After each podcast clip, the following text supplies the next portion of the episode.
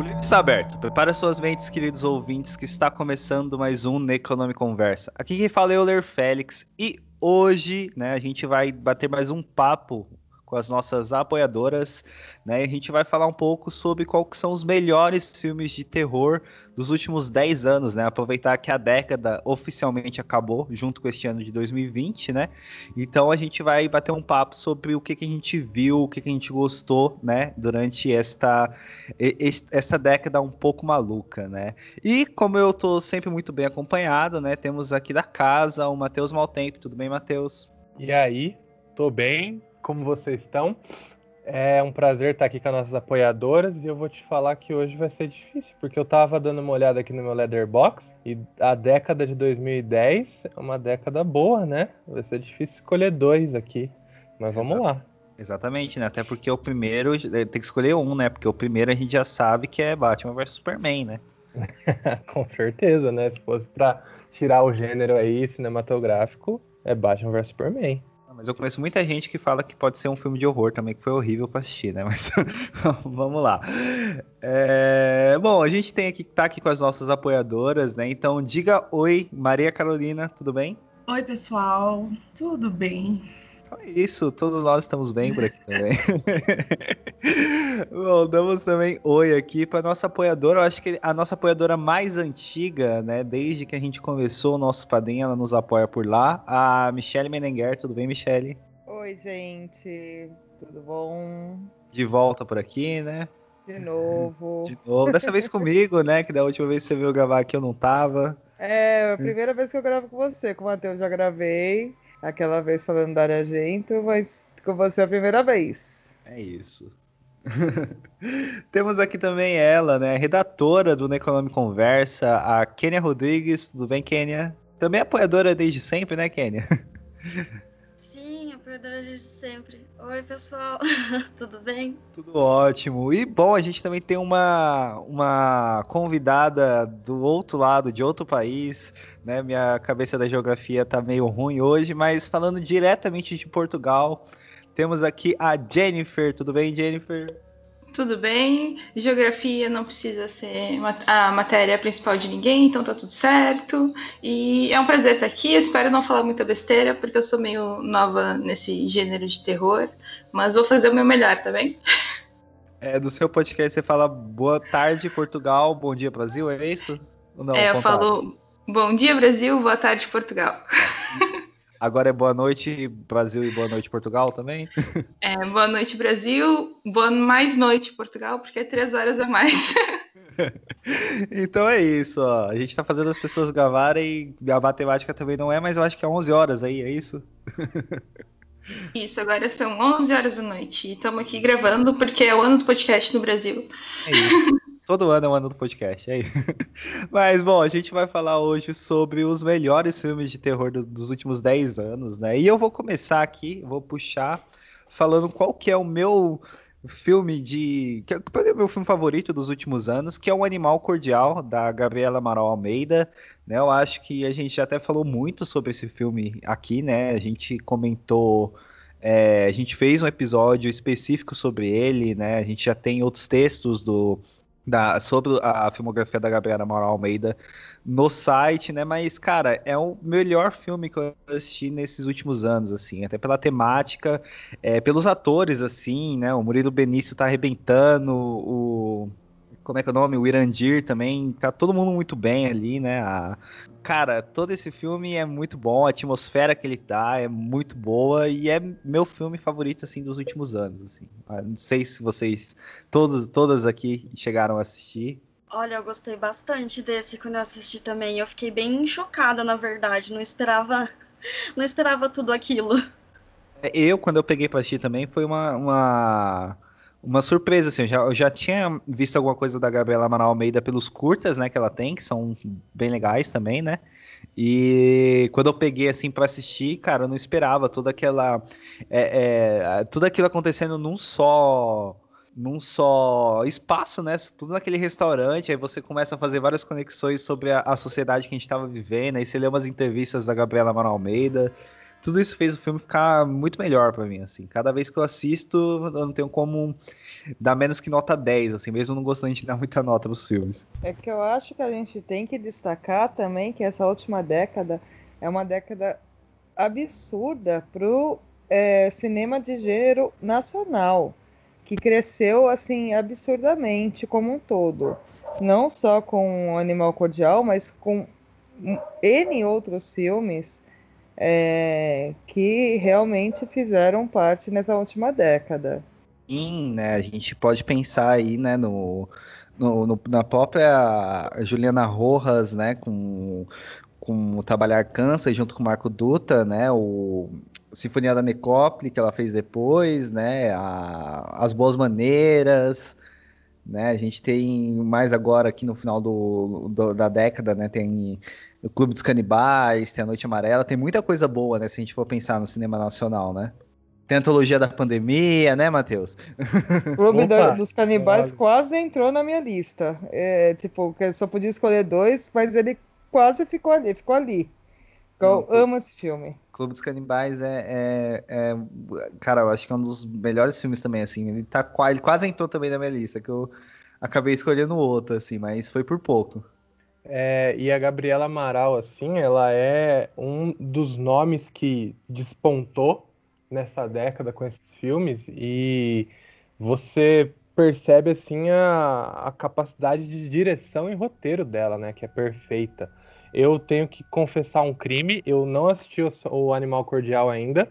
Eu fiquei focado na filmografia dela de curtas, até falei lá no site sobre isso, que eu sou apaixonado pelo A Mão que Afaga, que também é com a Luciana Paz. É... O A Sombra do Pai também, e a gente vê como ela consegue é, colocar de forma muito sutil as críticas e a visão dela de sociedade nos filmes dela. Eu tenho um péssimo costume de quando eu tenho muita expectativa com alguma coisa, ou quando eu quero muito assistir alguma coisa, eu acabo evitando de assistir porque eu fico tipo, coloco essa coisa num lugar seguro, assim, guardando como se fosse um tesouro, assim, eu, e eu deixo ali, aí eu às vezes acabo evitando de assistir porque não, o dia que eu tiver o momento perfeito, eu vou assistir esse filme vai ser a melhor experiência da minha vida. E o Animal Cordial eu acabei colocando ele nessa minha péssima mania, mas eu vou desfazer essa, esse pecado capital, mas eu também gostaria de falar muito bem da Gabriela Amaral, porque ela é uma excelente diretora e uma excelente roteirista. É isso. Bom, vamos passar para outra pessoa, porque a gente já falou muito da Gabriela Amaral Almeida. É, Michele, você falou que o, o Clube dos Canibais quase entrou na sua lista, mas então no Giga, o que filme que entrou para você na, entre os melhores filmes da década? Bom, eu vou colocar aqui primeiro, porque assim, eu tenho uma temática preferida em sempre na minha vida, que é filme de vampiro. E dos filmes de vampiro dessa década, foi assim uma coisa bem assim, mais ou menos. Mas tem um filme lá no comecinho da década que ele saiu em 2010 na gringa e aqui estreou em 2011, que é o Deixe-me Entrar, que é, é, o filme americano do, do filme sueco feito em 2008, que é em cima do, do livro, que para mim ele é fantástico, fantástico. Eu adoro esse, esse filme porque ele fica no suspense. Você não entende, ele coloca, ele, você não entende do que está se tratando a princípio. E ele tem, tipo, o diretor dele é o Matt Reeves, eu não sei se estou falando direito, porque eu sou horrível de inglês, gente. E que fez o Cloverfield em 2008. É, em 2014 ele fez o De Volta para o Planeta dos Macacos. Em 2017 ele fez o, o Planeta dos Macacos da Guerra, aquela coisa que eu não sei o que dizer. E vai filmar agora o Batman. O The Batman. Já que vocês falaram do Batman, tem o The Batman que ele vai filmar agora. E a Ellie, que é a, a, personagem principal desse filme, é a Hit Girl. E ela tá fantástica nesse filme. Fantástica. É antes da, da, do que é, dela já ser fantástica como a Hit Girl. É, o filme aborda hum, questões super é, singulares da mãe que está se separando, é, do menino que tem é, que sofre bullying e às vezes eu acho que o bullying que ele sofre na escola é mais pesado do que até a amiga vampira que ele faz. E de como no final você vê que tudo aquilo é manipulado. Eu acho esse filme é maravilhoso. Não sei se alguém aqui na mesa já assistiu ou já leu sobre, porque ele é um livro também. Mas é, ele é, eu acho ele fantástico. Eu assisti esse filme, assisti o filme sueco e eu tenho o livro e li ele. É... Esse livro é muito bom, gente. Ele virou assim, eu li ele, ele é...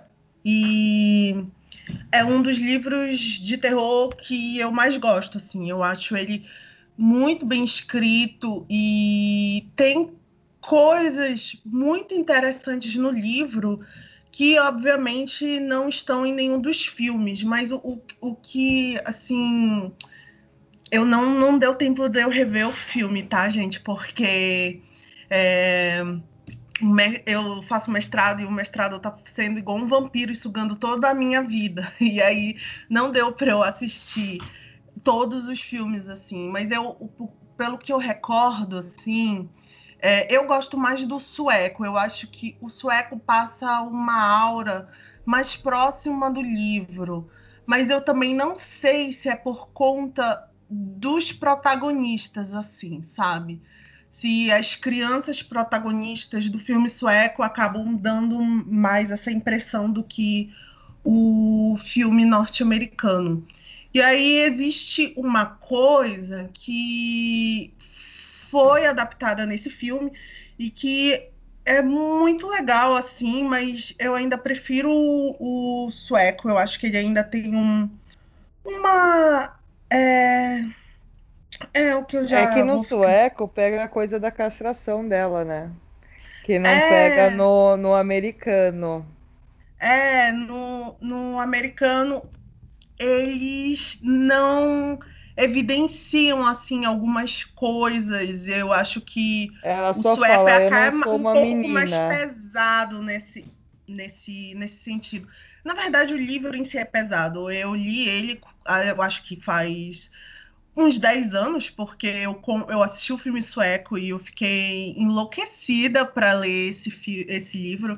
E aí eu fui e comprei, e eu não sei se a Maria de hoje, dez anos depois, é, gostaria tanto assim dele, porque ele trata de uns assuntos assim que às vezes eu, eu fico um pouco refletindo se foi uma boa abordagem, como a questão da pedofilia, assim. Eu não recordo direito se no Deixe-me Entrar fica tão explícito quanto no, no sueco e, e, tal, mas... Então, no, no Deixe-me Entrar... Eu acho que é um filme legal, e aí e o autor do livro, ele é ele é roteirista também, né? Então ele fez o roteiro do filme e eu não vou falar o nome dele, gente, porque até hoje eu não sei como se pronuncia como, como se pronuncia esse, o sobrenome desse autor.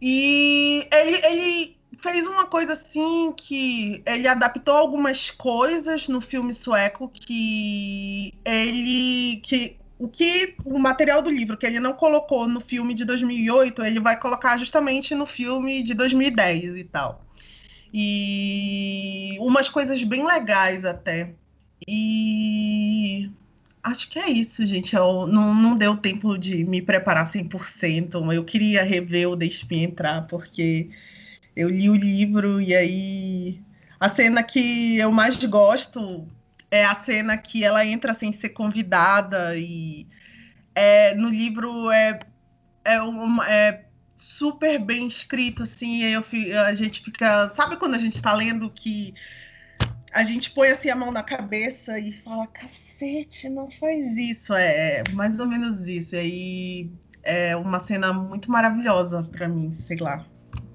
É isso, gente. Não tenho mais comentários.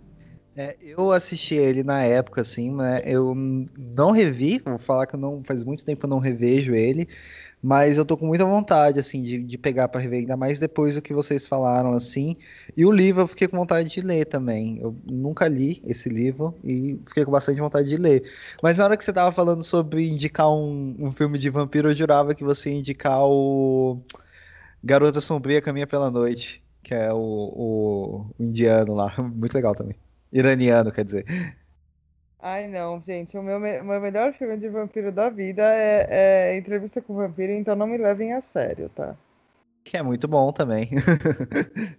É, não, é que eu assisti só o sueco também. Eu não, não cheguei a assistir o Deixe-me Entrar, mas aconteceu a mesma coisa comigo. Depois de ter assistido, eu fui, comprei o livro, li o livro e é realmente muito chocante.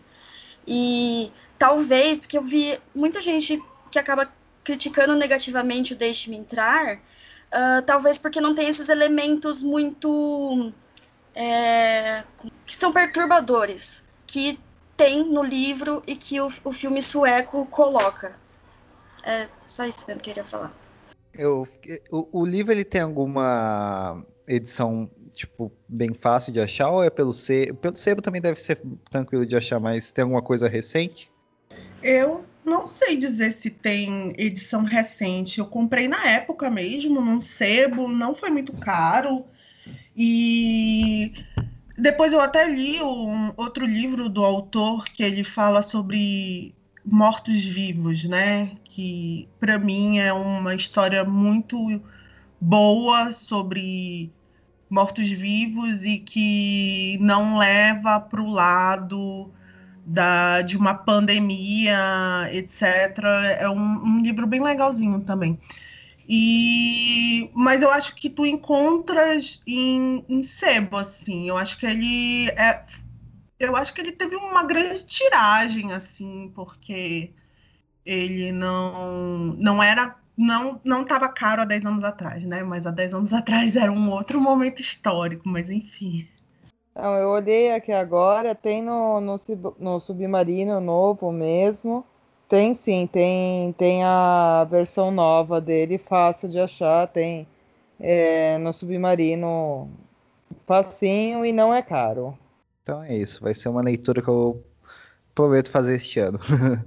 Mas, bom, continuando aqui, né? Jennifer, diga pra gente qual que é o, o filme que você escolheu eu não, não tenho um repertório tão grande quanto vocês. Eu tô ouvindo vocês falarem dos filmes e são filmes que eu sei que eu tenho que assistir e eu não assisti ainda e me sinto envergonhada por não ter assistido, mas vou colocar na minha lista.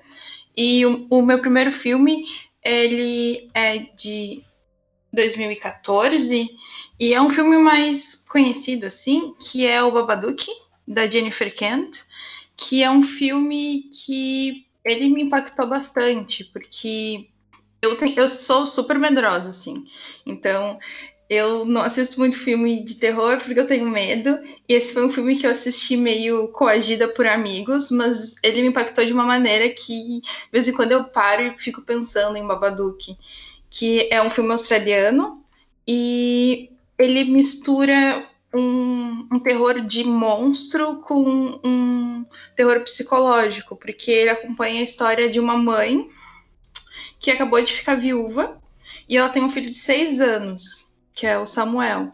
Então ela tá vivendo esse luto e, e é um filme super pesado e super escuro e e a gente passa por essas fases do luto dela e ela tendo que lidar com, com essa criança que ela tem para criar sozinha. E o aniversário do filho é no, no aniversário da morte do marido. Então quando, quando ele está prestes a fazer sete anos ela fica começa a ficar super transtornada.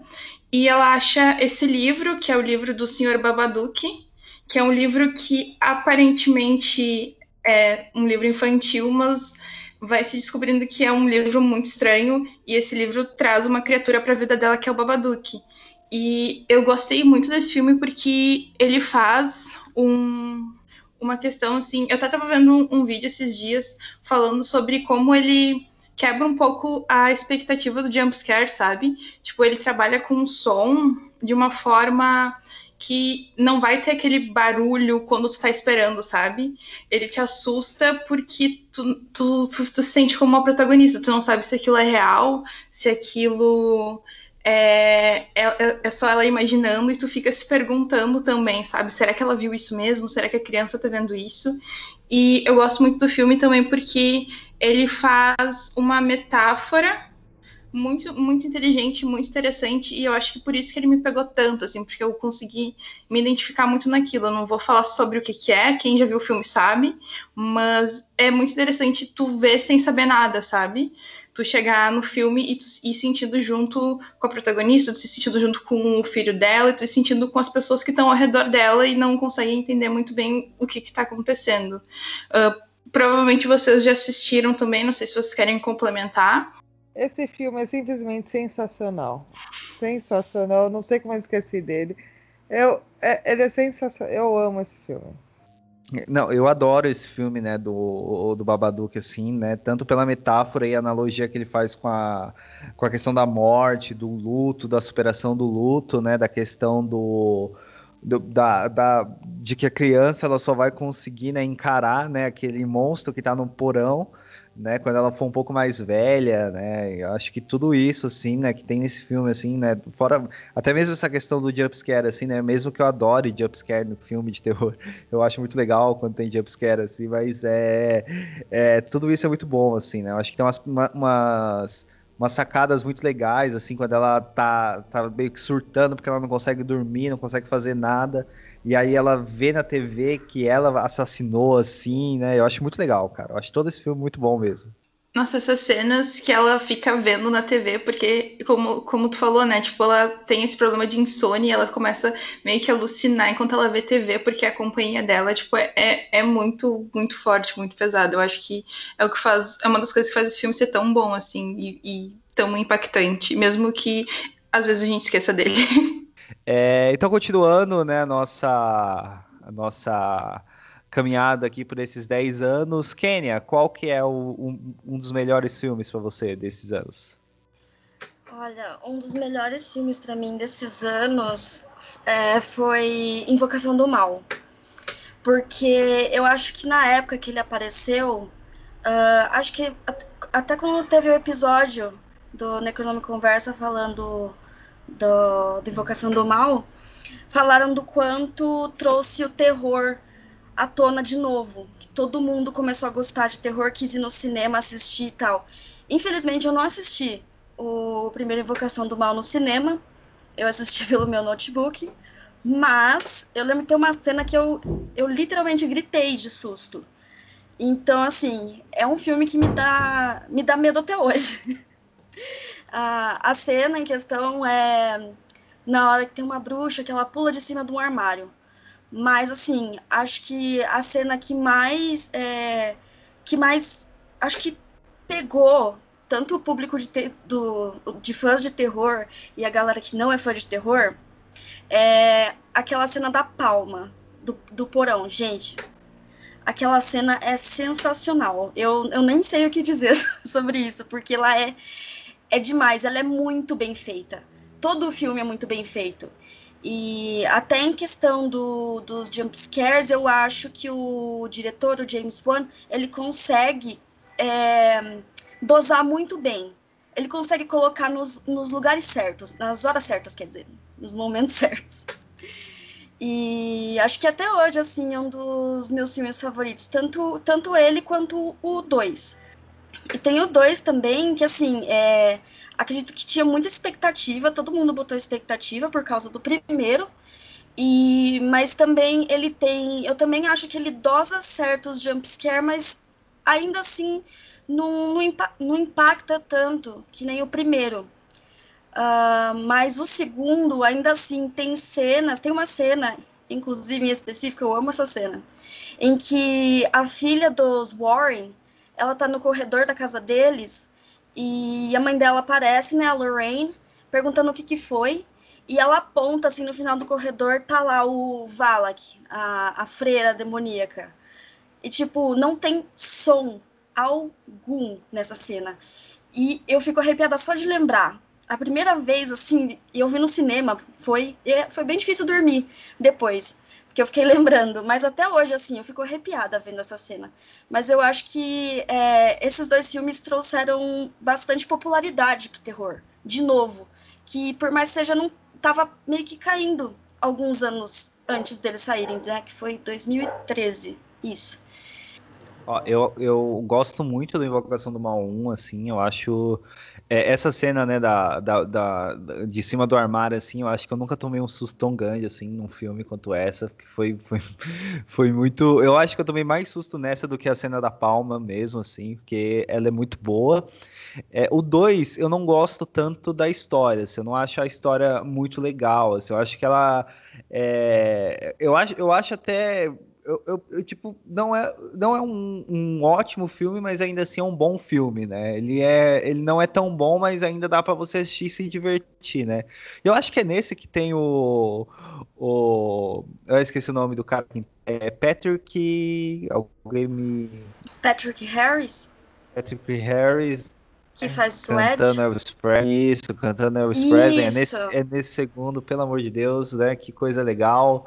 Que, que, que homem, que voz, assim. Eu acho muito bonito tudo aquilo. E, cara, e é isso, isso mesmo, assim, né? Tipo, você vê que dali várias outras coisas. O James Wan deu uma deu uma, um up, assim, começou a produzir várias coisas também, né?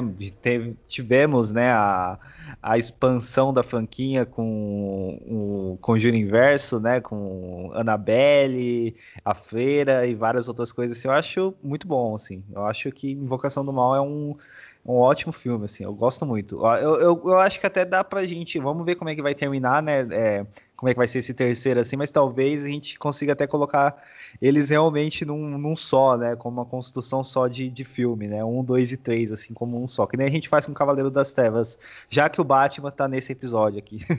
é, é verdade, eu também acho que pode rolar isso sim. E você falou em relação ao 2, eu acho que a família não cativa tanto que nem a, a família do primeiro acho que as coisas começaram muito rápido no 2 e não deu tempo da gente, é, como fala, conhecer a família, se, familiar, se familiarizar com a família, não sei se faz sentido o que eu falei, mas enfim, é, diferente do 1, um, que a gente se apega, pelo menos eu choro no final do primeiro filme.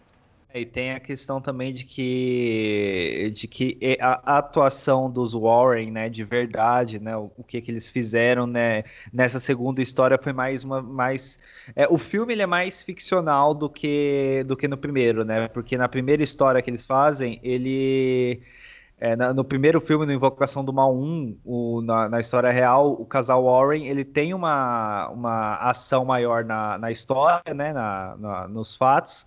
Já no 2 foi um pouco mais ficcionalizado porque eles não tinham tantas coisas, né? Eles não fizeram tantas coisas né? na, na, naquele, naquela casa e tal. Eu fico muito feliz do Invocação do Mal ser citado aqui, porque eu adoro Invocação do Mal 1 e 2 e eu vou começar 2021 sendo cancelado pela comunidade cinéfila, porque eu adoro o James Wan. Eu acho ele um diretor excelente e acho ele um diretor muito importante, porque ele é um diretor extremamente didático.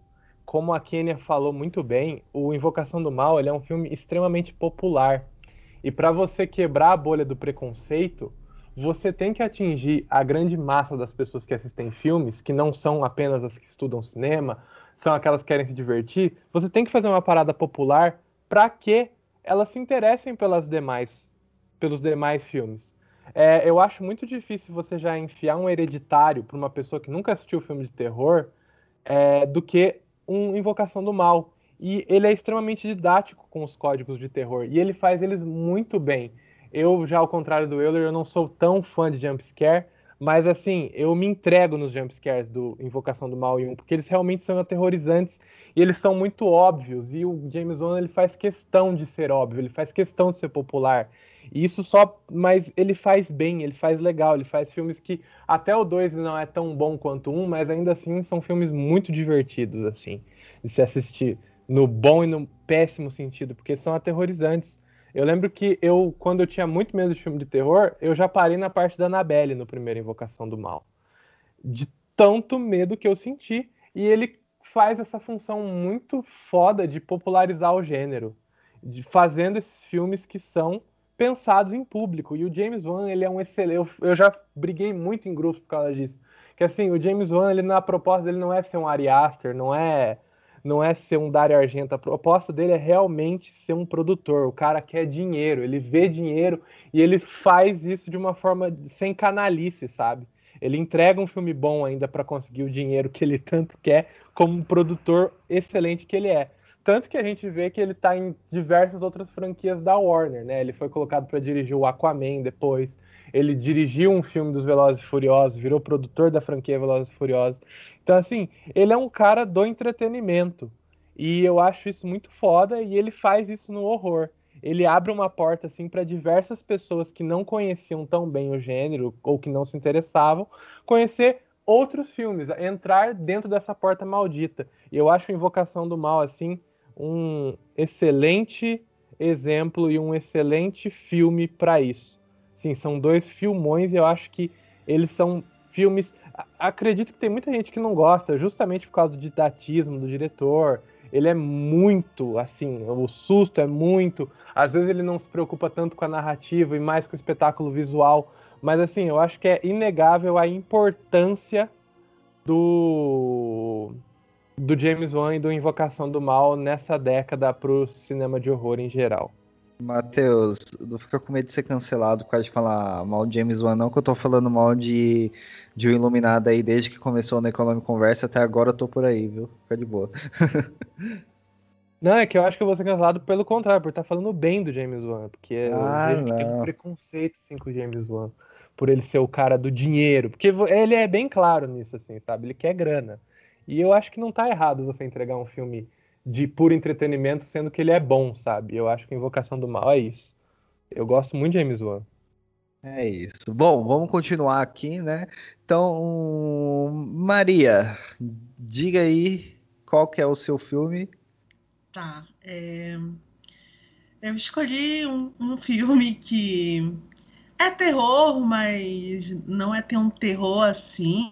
É um filme de 2014 que é o que fazemos nas sombras, é, que em inglês é, também é, que o nome em inglês é What We Do in the Shadows, que é dirigido e protagonizado e também o roteiro também foi escrito pelo Taika Waititi e pelo é, J. acho que é assim, Clement, que também dirigiu, protagonizou e escreveu o roteiro.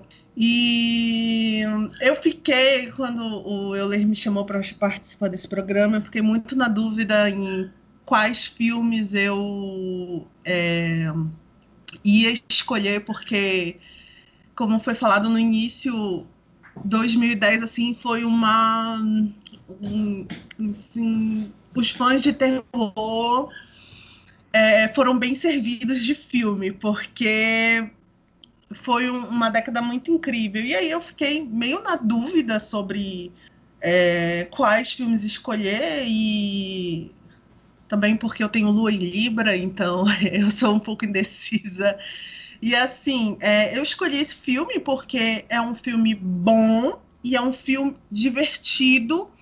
E ele pega todos aqueles clichês de vampiro e faz um, um, um, assim algo muito divertido. Você começa a ver o filme e aí vai a, a, você vai identificando as referências é, na roupa dos personagens, na forma como os personagens se comportam, ou em, em certos. É, a própria mitologia e tal, enfim, é, é muito engraçado. E o filme ele conta, é um filme que eu não sei se eu posso considerar isso gênero, porque eu não, não sou uma estudiosa de cinema, então eu fico meio perdida assim.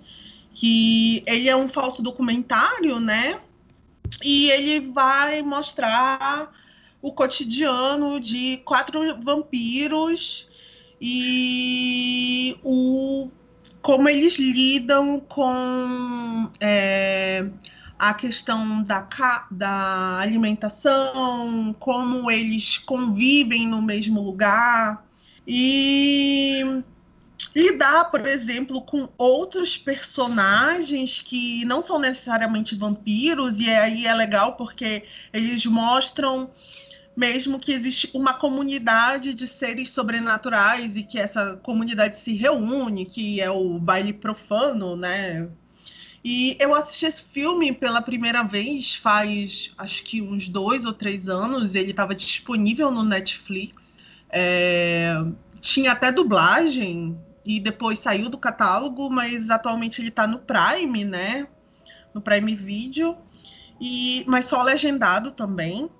E eu acho um filme muito divertido. Ele tem personagens que são muito carismáticos e os vampiros eles, eles estão tão é, inseridos dentro de um, um, uma outra realidade que eles nem conseguem lidar direito com a modernidade. Eu acho isso muito muito engraçado, como por exemplo a cena do do que eles vão para saem e tentam entrar num bar e eles não conseguem entrar porque eles não são convidados e eles tentam convencer o segurança a convidar eles para entrar e não conseguem.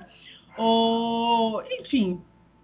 E, e, eu acho que é importante dizer que esse filme ele foi o ponto de virada da carreira de diretor do Taika Waititi e para quem não sabe, ele dirigiu o Thor Ragnarok, não assisti.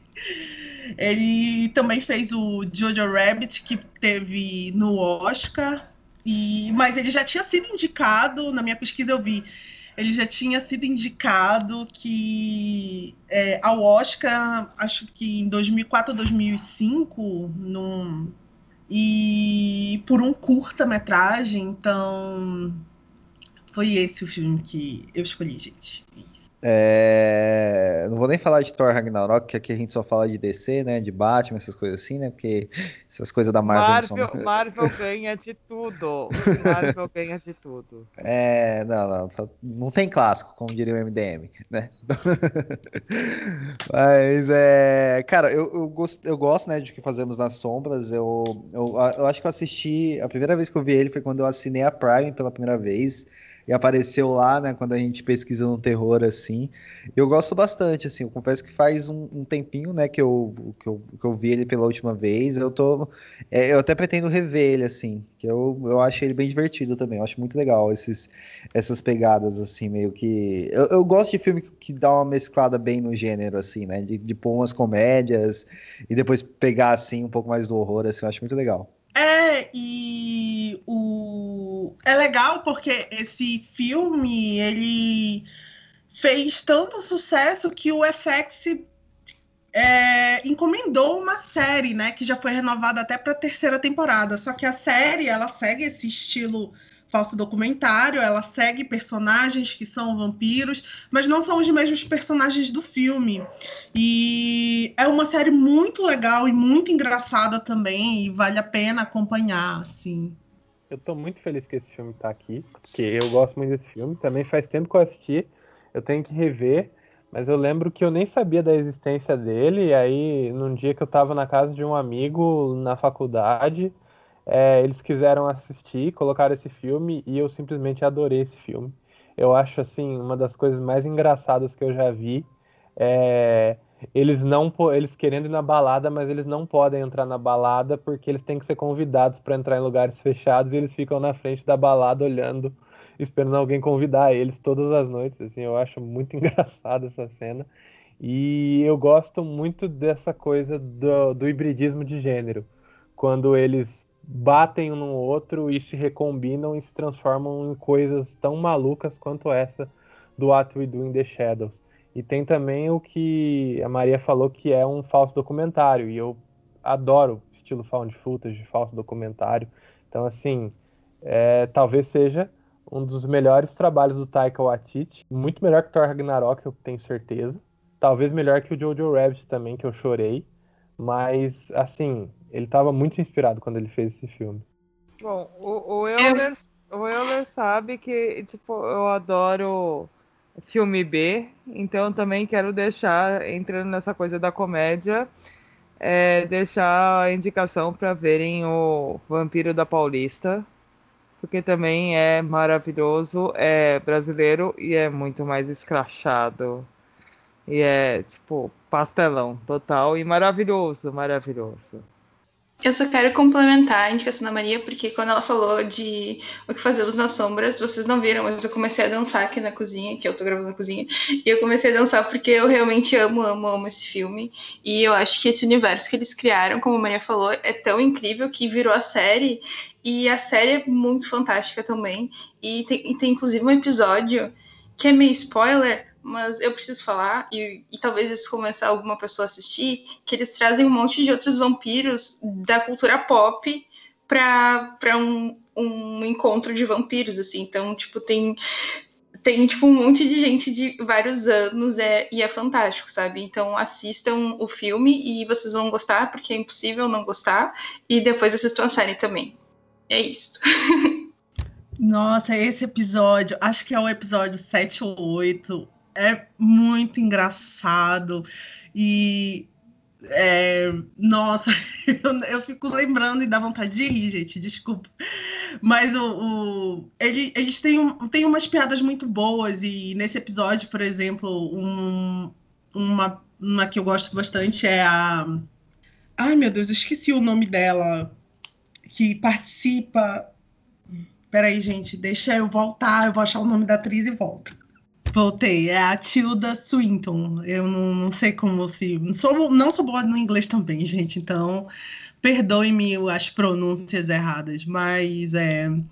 E ela participa, assim, ela não é uma personagem, ela mesma, sabe? Como se ela, a própria atriz, fosse uma vampira.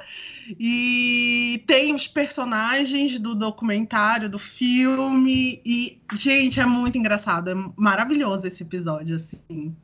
É, a série eu não conhecia, eu vou procurar pra, pra, pra assistir, assim, né? Ela tá em algum lugar assim ou só no, na locadora? Eu acho que só nas locadoras mesmo, por enquanto. Porque ela é do FX, eu não sei se no Brasil tá, tá sendo transmitida.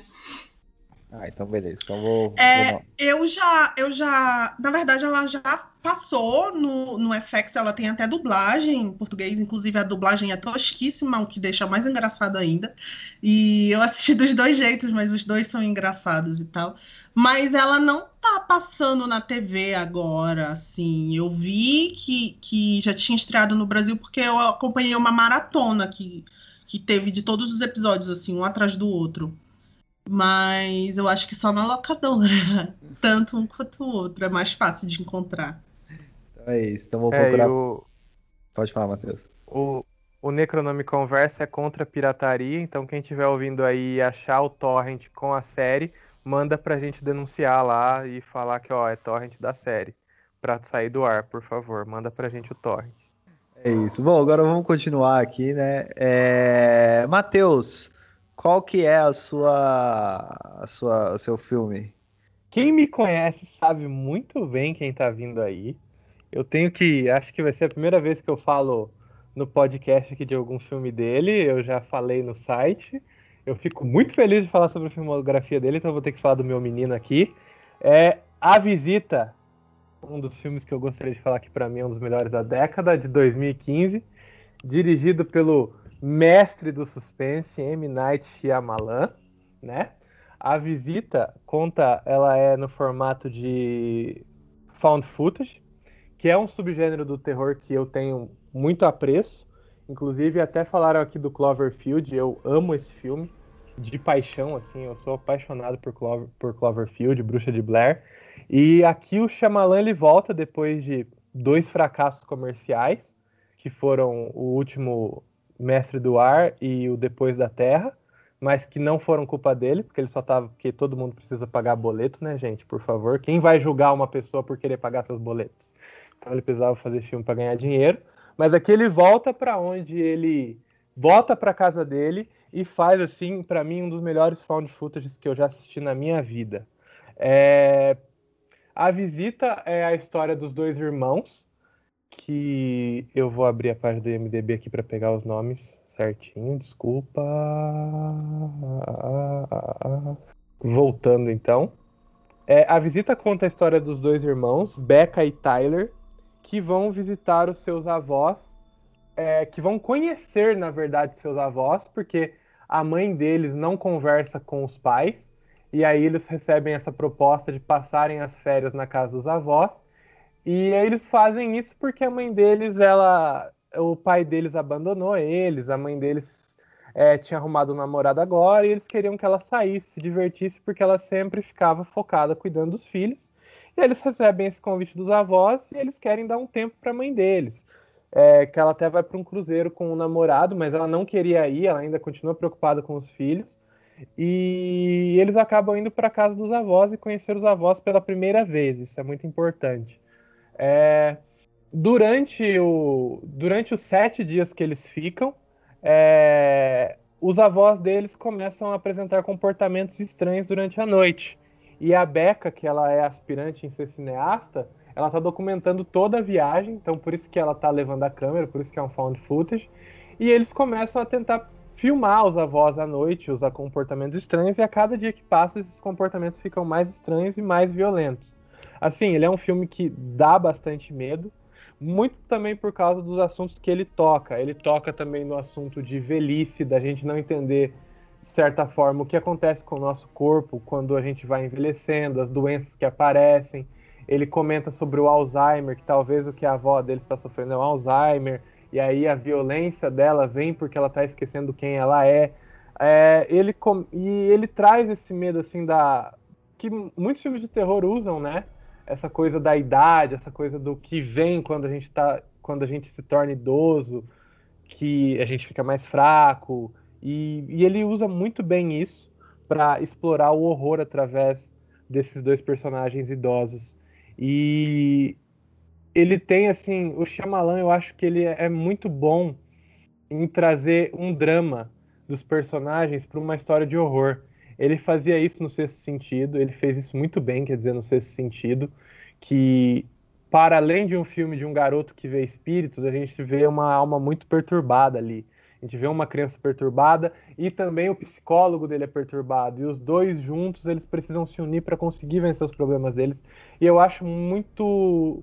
E eu acho que o Shyamalan ele consegue fazer isso de formas bem sutis, mas assim, bem tocantes. Assim. Eu choro nos filmes do, nesse filme do Shyamalan.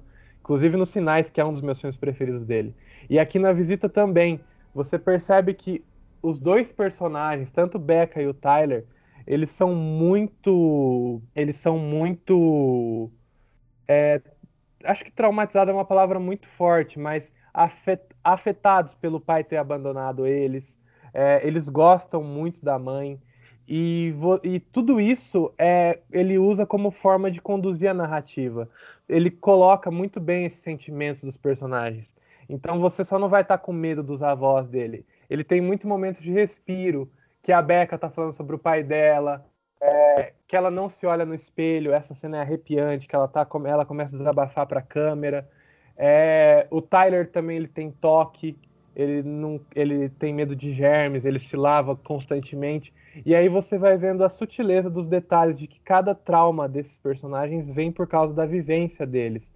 E tem outra parada nesse filme que eu gosto demais, assim, eu gosto muito como acadêmico e como pessoa que aprecia a metalinguagem, que o fato da Becca ser uma, ser uma aspirante a cineasta, é... o cinema é muito discutido nesse filme, as linguagens cinematográficas são muito discutidas nesse filme. E aí é quando você vê que o Shyamalan não entra somente como diretor, mas sim como comentarista, que é quando o diretor coloca um comentário dele através do filme e a gente não percebe, a pre... ele não precisa entrar na frente da câmera e falar o que ele quer dizer. Ele coloca assim com narrativa. Então, assim, eu acho que ele é um filme de muita técnica de diretorial e de roteiro, e também é um filme de atores, porque se não fosse pela Becca, pela Becca que é interpretada pela Olivia De Jonge, e pelo, Ty, e pelo Tyler, que é interpretado pelo Ed Oxenbould, é, esse filme, eles carregam esse filme junto com o Shyamalan, assim, eles são excelentes atores, eles passam os sentimentos que o diretor quer. E, e vão além, assim. Então, e esse filme tem um final muito bonito, porque eu gosto de Piegas, gente. Eu gosto de Piegas. Eu gosto do final do Mulher Maravilha 1, que o mundo vai ser salvo através do amor. E aqui é a mesma coisa, sabe? Tem essa parte de que, putz, eles precisam passar o desafio, eles precisam, para eles conseguirem é, superar o desafio que foi imposto a eles, eles precisam do amor, eles precisam do perdão, eles precisam se perdoar, eles precisam perdoar o pai deles, precisam deixar para trás as coisas. E assim, esse filme tem uma mensagem muito bonita. E tem um plot twist também, que é, desculpe o palavreado, de cair o cu da bunda. Muito bem feito pelo Shyamalan, que já fez um outro plot twist que a gente conhece, lembra muito bem, que é o do Sexto Sentido. Mas que num dia, se tiver um episódio de Sexto Sentido, eu tenho que defender que o Sexto Sentido não é só esse plot twist, ele é muito mais do que isso. Mas assim, é a visita. Eu acho que todo mundo deveria assistir esse filme. E ele é perfeito. Eu gosto muito desse filme. Obrigado, Shyamalan, por existir. Menino é muito emocionado com o Shyamalan. é... A gente vai fazer ainda, Matheus, o episódio da, do Shyamalan. Eu acho que tem muita, tem, tem bastante coisa aí. Tanto da visita, eu acho um filme bem legal também. Eu acho engraçado que ele tá categorizado como filme de comédia no Netflix, se eu não me engano, né? E não de horror. Mas, enfim, mas eu gosto pra caramba, né? E o Sexto Sentido e os Sinais. Sinais, para mim, é o filme que eu mais gosto de ET, assim, cara. O Shyamalan, ele é... Ele, ele me decepcionou muito com o Vido, mas tem muitos filmes que, que, cara, eu adoro, assim, adoro mesmo. É, esse filme eu acho essencial, eu acho fantástico, realmente. É, principalmente uma coisa que o Matheus falou, que é a coisa de lidar com a velhice. É, eu, é, é, é, muito sutil, é, não é sutil, né? Porque dá um medo, é, mas é muito especial, é, é muito, muito tênue a linha entre é, o terror e realmente o, o, o drama ali da, da velhice do, dos idosos que estavam esquecidos. É muito bonito e, e, triste ao mesmo tempo. É, quando eu assisti o Relic, eu lembrei dele, assim. O Relic, ele trata um pouco dessa questão do, da, da, da, mulher idosa, do Alzheimer, assim, né? Eu acho que foi, foi uma correlação que eu acabei fazendo, assim, do Relic e a visita. Acho que tem bastante filme, até de terror, que pega essa questão da velhice e tenta colocar alguma coisa assustadora, né? Mas eu acho que nesse filme, na visita, o Shyamalan conseguiu colocar de um jeito muito mais. Não sei se é específico a palavra, mas é, ele conseguiu construir toda essa ideia do que a gente tem da velhice para depois ter o plot, twist no final. Então eu acho, esse, acho muito foda esse filme, não sei se pode falar assim. Uh, e esse diretor também é muito bom, entre outros filmes dele, né, O Sexto Sentido, Sinais, o, o Fragmentado. Uh, nesse aí ele conseguiu mandar muito bem. Ai, gente, eu vou comentar uma coisa aqui, mas assim, eu não assisti o filme. É uma coisa sobre velhice, porque os meus neurônios estão aqui trabalhando e é, eu falei uma vez no, no grupo do, dos apoiadores que eu estava fazendo mestrado em História e tal, e essa questão da velhice, eu faço mestrado em História das Ciências, e aí essa questão da velhice ser assustadora para gente é um, um comportamento é, bem mais contemporâneo do que a gente pensa, e ao longo do século XX coisas naturais do corpo, elas foram sendo. É, como é que eu posso dizer? Elas foram sendo ressignificadas, assim, a gente passa a ter uma nova, novos significados e tal. E a velhice é uma delas. E hoje em dia é, o, o que é bom é magro, é malhado e é jovem. Então, esse medo é um medo que tá, está presente na nossa sociedade, porque a gente tem essa. Como é que eu posso dizer? A gente culturalmente tem essa construção de que quanto você vai perdendo a força, você vai perdendo a vitalidade quando você envelhece. Então, você tem sempre que buscar ser jovem e buscar é, continuar com você você não pode se permitir ficar cansado ou coisa do tipo enfim e a ciência ela acaba sendo um, um mecanismo ela acaba criando na verdade vários mecanismos para a gente tentar inibir isso e tal então vocês falando do filme eu acabei fazendo essa reflexão aqui tipo, deixa como off-topic. é, enfim. Não, mas faz, faz total sentido, sim. É, é, e falando dessa questão da velhice, assim, eu lembro de uma, de uma, uma, uma questão falada lá no, no livro da, do Confissões do Crematório, assim, de que a gente tenta esconder. Acho que a questão da, da velhice também tem muito de, da forma como a gente, né, enquanto sociedade, é, encara a morte, né? né? A gente busca esconder e colocar a, a, o que nos lembra da morte, né? No caso, a velhice escondida em asilos, hospitais, é, casas é, distantes, enfim, né? A gente a gente acaba escondendo a morte, né? escondendo essa, essa proximidade com a, da morte que a velhice acaba trazendo. Né? Mas depois a gente pode falar disso, acho que é um assunto bem interessante, mas vamos continuar, pois já estamos com uma hora de gravação, né? vamos lá. Então, Matheus, vamos fazer o caminho inverso. Diga aí seu segundo filme. O segundo filme vai ser breve, é, eu vou trazer outro estereótipo meu aqui de coisas que eu falo que eu gosto muito nesse podcast. Então eu tenho que trazer um asiático. Então é, eu vou falar do The Wailing, O Lamento, de 2014, de 2016, perdão, que é dirigido pelo Na Hong Jin. Desculpa a minha pronúncia em coreano, eu não sou muito bom em coreano. É, novamente, assim, eu acho que a função de diretor é a função, a função de direção é uma função de polvo. Você tem que ter os seus oito braços e controlar muito bem o que você adiciona no seu filme. É... E o The Wailing é isso, assim, ele mistura diversos subgêneros do horror dentro de, desse filme e ele consegue trazer momentos de assustadores, assim como momentos que a gente não entende o que está acontecendo.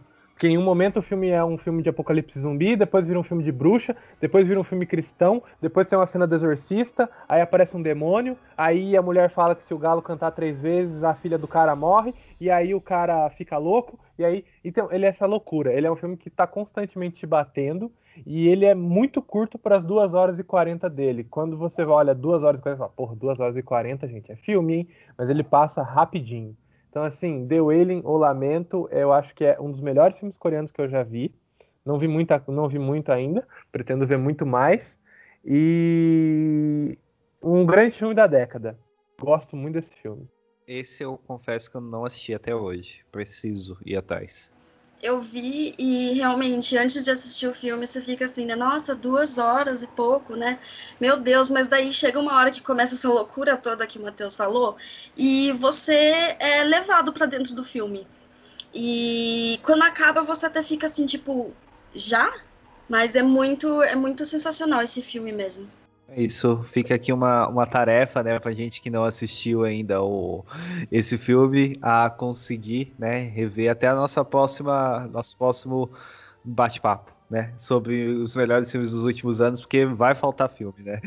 Mas, bom, continuando, né, Maria, você vai querer falar outro filme? Eu lembro que você comentou que não queria, você só tinha pensado em um. Não, eu vou ficar só com o, o que fazemos nas sombras, porque eu não tive tempo de de rever o outro filme e etc. E aí eu não queria puxar um filme só da memória, porque nossa memória engana e tal. Então, beleza. Então, Kênia, qual que é o seu segundo filme?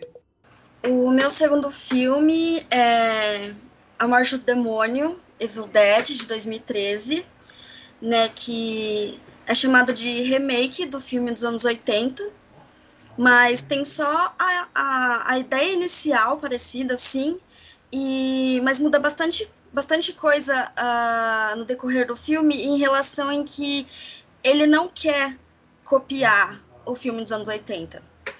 É, só que é usar a mesma ideia.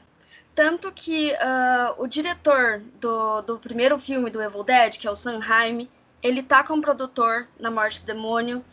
É, o Bruce Campbell, que faz o Ash, que é o protagonista do primeiro filme, tá na produção da Morte do Demônio. E o que eu mais gostei desse filme, uh, assim, eu, é, foi ter uma parte como é bem spoiler, mas tem tipo uma chuva de sangue e é sensacional a, a cena que acontece durante essa chuva de sangue. E a atriz que faz a Mia, que é a personagem principal, a Jane Levy, ela, nossa, ela saiu muito bem nesse filme. É, acho que ela não tinha feito nenhum filme de terror até esse, e eu até achei que ela poderia fazer mais, porque ficou muito bom. Uh, e além de tudo, esse filme ele, é, ele acaba parecendo mais uma. Ah, ele é dirigido pelo Fed Álvares, que também fez o Homem nas Trevas. E ele acaba sendo uma homenagem pro, pro primeiro Evil Dead, só que mais é, trazido mais para contemporaneidade mesmo. Um dos melhores remakes de filmes de terror já feito. Aqui vou vou dar minha palestrinha aqui. Para mim, um dos melhores filmes de terror já feito talvez é um dos filmes mais importantes para mim, como pessoa que começou a gostar de filmes de terror, que esse filme desgraçou a minha vida num sentido que eu assisti no cinema, eu não fiquei, eu fiquei sem dormir uma, a semana que eu assisti ele. É, foi um dos últimos filmes que eu fiquei sem dormir. E talvez esse filme tenha estendido a mão final para eu entrar no mundo do terror de vez, de falar, não, eu gosto de filme de terror. Então é só isso mesmo. Eu gosto bastante também, eu acho bem legal. Né? Eu acho que eu adoro, né, o Evil Dead da, da década de 80, assim, mas esse aí, ele, ele não, não faz a gente odiar, né, o, o filme por ser um remake, né? Eu acho que ele é um filme muito legal de ser assistido. Apesar de que eu não odeio nenhum filme ser remake, a não ser Suspira, porque eu acho ruim mesmo, né? Mas, enfim. mas, bom, continuando aqui, né? É... Jennifer, qual que é o seu segundo filme? Eu fiquei bem em dúvida, porque como, como a gente já falou, tem tanto filme bom. Uh, e eu queria muito falar de Corra, porque eu acho que é um filme super necessário, mas eu sinto que muita gente já conhece, então eu não vou falar de Corra, mas fica aí a minha dica subliminar. E eu vou falar de Casamento Sangrento, que em inglês é Ready or Not, que é um filme de 2019. E é um filme que eu assisti, assim, muito porque alguém indicou no, no Twitter e foi bem sem compromisso. E eu me surpreendi muito. A história é um casal que, bom, eles vão casar. E é uma família super rica e, e eles têm um legado. E, ok, o casamento acontece, tudo certo. Só que daí de noite eles vão fazer uma cerimônia especial lá de família. E o que era para ser um dia muito feliz acaba se tornando uma caçada muito louca, onde uh, a noiva é caçada por todos os membros da família para um ritual satânico. Então é um filme muito muito inusitado e é um filme muito bom assim porque a gente tem uma protagonista mulher, a gente que é a Samara Weaving e ela é a nossa final girl e ela tá tipo incrível nesse filme. E eu, nossa, é, é muito bom mesmo. Ele é. Ah, eu, eu não sei nem falar, assim, sabe? Eu acho que eu vou ficar. Se eu tentar falar muito, eu vou ficar enrolando, mas realmente assistam, porque esse filme é super divertido também. E ele deixa a gente nervoso. E até a Jéssica do The Witching Hour postou hoje, que eu não tinha me ligado, que a roupa que a, que a Samara Weaving usa no filme, que é o vestido de noiva e o All-Star amarelo, é uma referência à roupa da Dina Davis em Beetlejuice. Então me fez gostar ainda mais do filme. Eu não sei se vocês já assistiram para comentar também. Adoro, ainda mais pelo ódio de classe que esse, que esse filme nos traz, assim, né? Porque é, é cara, é matando o rico, né? Muito legal. Ódio de classe aí aflorado, muito bom. Adorei. Esse filme é, é, é, foi um dos melhores também que eu, que eu assisti, assim. É, é, muito divertido. O final dele eu acho muito legal. É, Casamento Sangrento é muito bom. Quem não assistiu tá perdendo, porque é um filmaço, assim. Acho que, que ele é de 2019, né? Se eu não me engano. E para mim eu acho que foi um dos melhores do ano, assim, disparado. É, é um filme que não foi muito como chama? Não exatamente divulgado, mas uh, devia ter sido divulgado mais, né? Devia ter sido mais popular, eu acho. Sim, é, a divulgação dele aqui foi bem ruim, né? Eu acho que agora ele, agora que ele tá no Telecine ou algum, algum streaming assim, mas mesmo assim é, você tem que dar uma caçada para achar ele, né? Porque ele é um filmaço, assim, né? Um filme melhor que muitas coisas aí e não teve tanta divulgação, né? Sim, tanto que eu fiquei sabendo pela minha bolha do Twitter, porque assim, o estúdio eu não vi nada de ser divulgado. Não, eu adoro, assim, é muito bom mesmo, cara. É, o Casamento Sangrento é, é, um filme que, que também vale a pena assistir de tempos em tempos, porque ele é muito divertido, é muito legal mesmo. É, Michele, e o seu segundo filme? É, meu segundo filme não podia faltar, né? É o Hereditário. É, tô aqui para defender o Ari Aster porque, para mim, agora do final do, da década, ele foi um, um, um grande é, gênio do terror, assim, realmente mudando as coisas é, como eram feitas, como a gente já falou, tipo, é, o, o outro filme ah, esqueci como que é? Como, como que chama? O. Do mal? Midsommar? Não, o. Invocação do mal? É, o Invocação do Mal. Então, é. O que a gente já falou, Invocação do Mal, ele traz o puro terror, e mas ele trouxe um novo terror. E eu vou falar que é pós-terror? Não vou falar que é pós-terror, porque senão vou ser julgada aqui.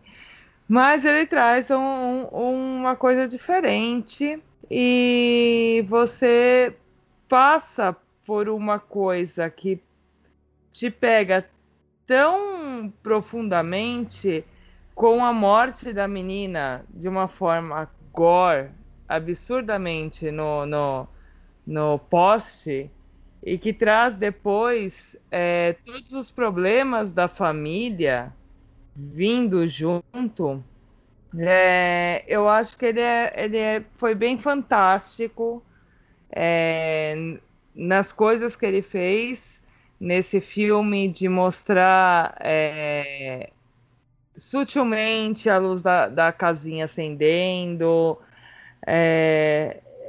Eu acho, tipo, quem não assistiu Hereditário não sabe o que tá fazendo da vida. E quem não assistiu Midsommar também, eu já vou falar que eu fiquei muito em dúvida de qual dos dois falar, porque Midsommar é fantástico também. Mas, para mim, ainda o Hereditário é, é o grande campeão da década por mudar a forma de se fazer terror no final. É, o, o Hereditário, assim, eu acho, eu acho ele melhor, assim, que o Midsommar, assim, apesar de gostar muito dos dois. É, eu acho que o Arias ele trabalha muito bem com traumas, assim, com, com a nossa forma de lidar com os traumas, com a forma de lidar com a morte. Eu acho que, cara, é, o Hereditário, assim, é, é, é sensacional, assim. É um, é um é filme que, que ele te engana, né? Porque a gente começa a assistir o filme pensando uma coisa, a gente viu os posters do filme, a gente pensava que a Charlie seria a, a personagem principal, a gente pensava que o filme ia ser uma coisa, mas dá 30 minutos de filme tem aquela cena do poste que já tá em vários memes aí, então não, não é um spoiler, né? Que decapita ela. Então, cara, é, hereditário, é, é, hereditário eu cavo, assim, que é aquele filme que a gente tem que rever todo ano, porque é um filme filmaço, assim, sabe? Não dá. É, Não, e tem, eu... tem, muito do drama da família, né? Que pega. Tipo, ela já estava em depressão com a morte da mãe, ela entra numa depressão maior com a morte da filha, e aí ela começa a trazer é, todo, toda a carga a partir disso, ela conhece aquela velha doida lá, que na verdade tava lá já para trazer ela pro rolê, porque a velha já era do rolê. É, é, e ela tá aberta a isso no, no, no, no grupo de, de ajuda a quem perdeu pessoas da família. Eu acho que é, é ele é muito humano. Ele é um terror muito humano que ele, que, que ele faz. É, Hereditário ia ser o meu segundo filme, mas eu imaginei que alguém ia falar dele aqui mesmo. E tem muito isso que o Euler falou, que você via uh, os posters, o trailer, você pensava uma coisa do filme e depois da cena do post é outra coisa. E quando eu vi esse filme a primeira vez, é, eu posso dizer que eu achei ele perturbador. Eu acho que é um filme perturbador. Eu fiquei me sentindo bem mal depois que o filme terminou. E, mas acho que tem essa questão exatamente do filme ser humano como você disse. Não, tanto é que a cena que mais me incomoda nesse filme, as cenas que mais me incomodam são as cenas da família, em que a Tony, aquela cena da, do, do almoço, né, do jantar, que tá ela assim discutindo com o filho e tá o marido, cara, a Tony Colette ele tá, tá, tá sensacional assim, né, cara, tá, tá ao ápice da, da, da, atuação ali, aquilo, aquilo te incomoda, aquela, aquela situação não tá acontecendo nada, mas você tá se sentindo mal ali com, com aquele clima que tá dentro de casa, né? Eu acho que, que ali, ali, tipo, já me ganhou muito no filme. Não, e ele voltar para eu... casa com o corpo da irmã morta dentro do carro, é... e voltar para cama e dormir, eu, eu acho isso, tipo, tipo, super o ápice do, do o que que eu estou fazendo da minha vida. Não, e aí fica aquela cena, aquela câmera parada assim, aí você vai, você vê que a mãe dele tá, tá, tá se mexendo lá embaixo, tá fazendo as coisas, aí você sabe o que aconteceu, você só imagina quando que aquilo vai estourar, é, cara, é um, é um filmaço, é um filmaço. Só queria falar que eu acho Hereditário talvez o melhor filme da década e insira aqui uma hora de eu falando bem de Hereditário. É isso. Bom, agora sou eu, né? Vou fechar aqui com, com, com um filme que eu acho que não dá pra gente não falar, né? Que é o Corra. Né? Eu acho que o Jordan Peele é outro cara que, que, que ressignificou o horror nesses últimos anos, assim, né, cara? Eu acho que ele foi uma. Ele, né, pensando como um autor, assim, né? Ele, ele fez. Né, filmes, eu sei que muitas pessoas torcem o nariz para nós, mas eu gosto muito do nós. O Corra, para mim, é um filme que, que ele fala muito sobre muitas coisas. Ele fala sobre democracia, ele fala sobre racismo, ele fala sobre. Ele, cara, ele é um, um ótimo filme de horror. Ele fala sobre arte, ele fala sobre tudo, assim, cara. Ele, ele é um fumaço. Eu acho que o Corra, o Corra, ele, ele, ele tá ali para mim como um, um dos né, se não o melhor filme de todos os gêneros assim dos últimos anos, porque é, eu tinha assistido Corra, né, na, na, na, primeira vez, né, eu tinha achado muito bom, né? E eu revi esses eh, no final do ano passado e eu continuei achando melhor ainda, né? E ele só cresce a cada revisão. Assim, eu acho que o Corra é, é, aquele filme que, que daqui a alguns anos a gente vai ver e vai falar, cara, esse filme continua sendo muito bom, é uma das melhores coisas que já foram feitas, assim. E aqui vocês podem inserir também eu falando 10 horas de coisa boa, 10 anos de, de coisa boa só para Corra, porque Corra é muito bom. Corra é maravilhoso. É, a, a cena do velho vindo falar que não é. Que depois a gente vai entender que é o, avô da menina. E ele sendo um pedófilo, né, praticamente, porque ele tá falando da neta. E aquilo depois você vai entender, né? Porque naquela hora é só o jardineiro vindo falar: "Nossa, mas ela é bonita, né?" E aí depois você entende que dentro do jardineiro está o espírito do, do avô da menina falando dela. Cara, é absurdo esse filme. Esse filme é, é, é uma coisa, tipo, sensacional. Sensacional. Não, acho que não tem nem. É, é, o que eu falo, assim, né? O Jordan Peele, ele tá aí E não há nada que o Jordan Peele dirija assim, né, cara? Que, cara, corre, corre, corre é sensacional. Acho que o Jordan Peele ali ele se consagrou e já era, cara, já era. O Jordan Peele vira é, o que ele fez ali muito difícil alguém fazer, porque é, é demais, assim, é demais. Corra é, é um filme extremamente necessário, né? Eu acho que todo mundo tinha que sentar e assistir. E a, a atuação do Daniel Kaluuya, assim, ó, não tem, não tem nem palavras para o que ele faz nesse filme. Mesmo o Lakeith, o Lakeith Stanfield, que aparece só um pouquinho, ele também é, é um absurdo, assim, eu acho que todo mundo tem, tem mesmo que assistir. E aproveitando que o Euler puxou um pouquinho de, de nós também, eu acho nós eu não sei se eu acho tão bom quanto Corra, mas eu acho ele muito mais assustador do que Corra. Então assistam os dois porque é, é importantíssimo. É, só quero também aproveitar e falar que Corra é bom, assistam Corra. Só quero, só quero falar que assistam filme com protagonismo negro. Assistam filmes com protagonismo negro.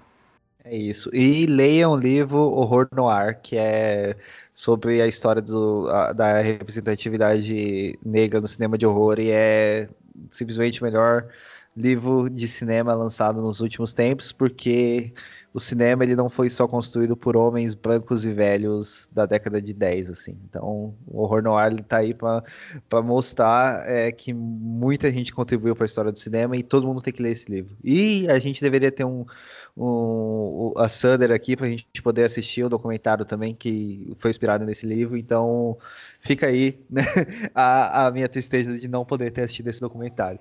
Mas, né, gostaria aqui de agradecer. A gente já está com uma hora de podcast, uma hora e, e, meia de podcast, né? Então, eu gostaria de agradecer, né, muito as nossas apoiadoras pelo apoio que nos dá, né, por ajudar a gente a manter esse site, a manter esse, esse sonho de continuar falando de horror assim.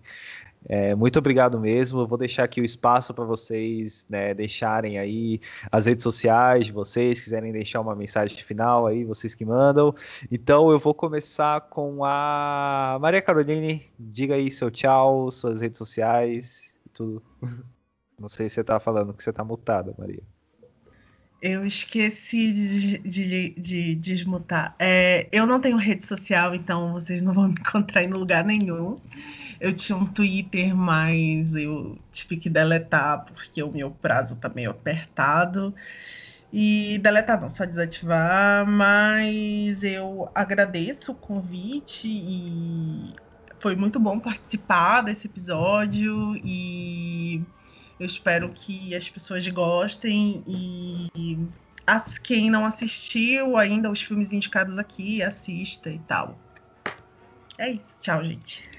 É isso. É... Kênia? Ah, eu queria agradecer pelo convite também. Fiquei muito feliz de estar participando de um episódio. Uh, meu Twitter e Instagram é arroba, arroba horrorkenya.